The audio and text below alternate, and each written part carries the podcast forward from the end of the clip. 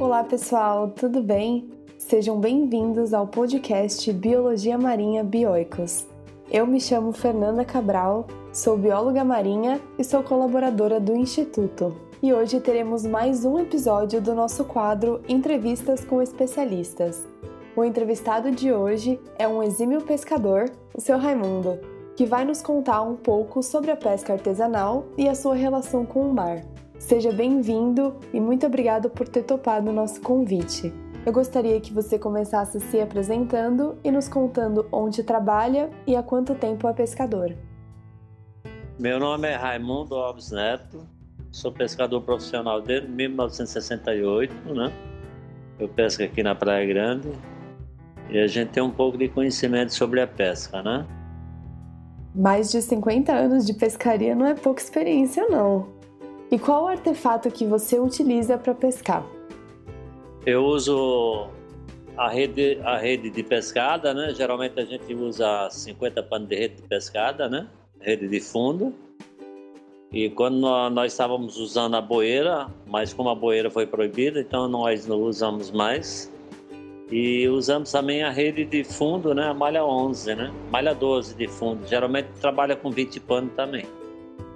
E a metragem geralmente é aquela metragem que entre 15 até os 16 metros, né? Dos, do, dos 7 metros até os 16 metros. Como você define a sua relação com o mar? Qual que é a importância do mar para você e para os demais pescadores? Em primeiro lugar, respeito. Tá? Isso é importante. Você tem que ter respeito com ele. Se você não tiver respeito, aí nada, nada acontece com você, só acontece coisa ruim, né? E sempre proteger, né? Você nunca tiver alguma sujeira, você trazer essa sujeira, porque ele geralmente ele não vai aceitar essa sujeira lá fora. Se tiver alguma situação aí de, de, de que nem outro dia eu estava ali por fora, estava passando um navio jogando aquele monte de, de, de madeira em cima da água, mas eu estava sem o telefone não deu para mim gravar, entendeu? Mas é respeito. Ele vai fornecer nossos alimentos, né? Porque ele tem, tem o, dia dele, né, Fernandinha? Então, por isso que quando ele tá, tá mansinho, tá sem onda, então ali você trabalha sossegado. Agora, quando ele tá naqueles dias mesmo perigoso, então é o respeito. Você tem que respeitar. Se não respeitar, aí é pior, é coisa ruim para você. E esse respeito faz toda a diferença para manter a preservação desse ambiente que é tão importante. E agora eu gostaria que você nos contasse alguma situação impressionante, sendo boa ou ruim, que você presenciou nesses anos de pescaria. A situação boa é quando você salva alguém, né? Ou então teve uma situação boa que eu uma tartaruga, né? Eu peguei ela, né? Eu vi que ela tava. Falei, deve estar tá morta, né? Aí eu peguei, dei aquela massagem nela, né? Aí mas, dei a massagem, dei a massagem e coloquei debaixo da, da, da lona, né? Aí, quando eu tô saindo para lavar a lona, aí ela levantou a cabeça e saiu aquela lágrima do canto do olho dela. Aquilo lá me marcou até hoje, entendeu? Em situação ruim, foi quando o vento levou a minha lancha, eu nadei três horas e meia. Ali foi uma situação ruim, que eu vi que eu sabia que eu ia morrer, né?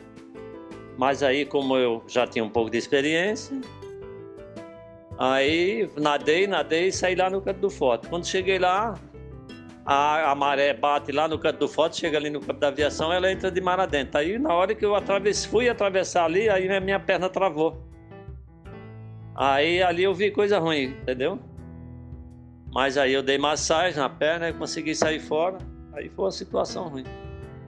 Mas essa boa aí, geralmente é quando tem pessoa afogada, aí você tira e é, é um alívio, entendeu? Você vê que aquela pessoa ia morrer, aí você salvou, isso aí é... marca a gente aí. E em 73, né? Quando eu salvei um casal, esse casal tem filhos hoje, teve, tiveram os filhos, tem neto, hoje tem 12 pessoas na família. Então eles sempre, quando eles vêm para cá, para Praia Grande, eles vêm, aí eu vou almoçar junto com ele. Então isso daí ficou marcado pra, para sempre, né? Uau, quanta história para contar! E falando em história, você percebeu alguma mudança no mar durante esses últimos anos? Existiu alguma mudança, por exemplo, na quantidade de peixes ou na quantidade de lixo? quantidade de peixe que a gente pegava de primeiro, nós pegava muito, né? Hoje em dia você não pega muito porque muitas arrações, principalmente aqui na costa, o lixo também. Inclusive aqui nós temos os, os emissários, né? E quando a rede, as redes ficam lá perto do emissário, perto assim, distante que por causa da força da maré, aí joga em cima. Aí fica jogando em cima, saco plástico, ponta de cigarro vem bastante, né? Aqueles mods OB também vem muita gente até filmou. E essa taruga que você pega também com saco plástico, então é muita, muita sujeira também, né? Porque geralmente esse, esses emissários, eles não, não jogam o esgoto tratado lá fora, né, Fernandinha? E muito barco de arrasto, né, Fernandinha? Esses barcos arrastam muito. Mas também agora já, já tá bem melhor, né? Porque de primeiro nós tínhamos parelha, né, Fernandinha? A parelha vinha aqui em cima, arrastava tudo, jogava todo aquele peixinho que eles coisavam, jogava na areia, jogava na água, e aquele peixinho ele ficava boiando e vinha para a praia. Então aquele peixinho morria tudo. Então hoje em dia não tem mais parelha. Então melhorou bastante também, né? Sobre a ração da, da, da, da parelha aí. Em uma situação como essa da tartaruga, qual o procedimento feito pelos pescadores ao encontrar um animal em perigo? O procedimento que a gente pega quando tem um animal em perigo, geralmente a gente liga para a bióloga, né? Já, já liga para a bióloga e já a gente já tem aqui as nilhas, né? Você já tem as nilhas, tem autorização, tanto com a tuninha quanto a, a, a tartaruga. Nós temos licença na, nas nossas embarcações. E nós comunica, né? Nós se comunica com o Instituto de Biopesca. Aí quando nós chegamos em terra, aí o pessoal já está aqui esperando. Aí ele leva tudo isso para estudo, entendeu? Isso aí começou praticamente em 2001, né? 2001. Foi quando eu peguei aquela uma raia grande. Inclusive essa raia, ela tá lá no Museu de Pesca lá em Santos. Na hora que você entra lá no museu, você pode ver tem uma raia lá em cima Aquela raia foi eu que peguei. E ela tá lá. De primeiro, Fernandinha, de primeiro a gente pegava, jogava fora, jogava tudo fora, né? Entendeu? Você não tinha noção que é isso. Para a gente finalizar a nossa entrevista, eu gostaria que você nos explicasse como que você vê a aproximação do pescador com o cientista.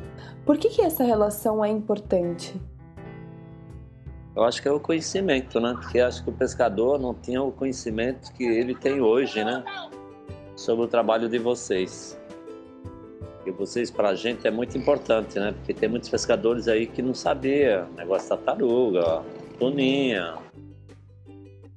Entendeu? Aí hoje em dia é completamente diferente. O trabalho de vocês é muito importante para a gente, né? E a gente, o que nós podemos fazer é, é trazer o, os bichos, né? Algumas coisas que você encontra para vocês estudarem também, né?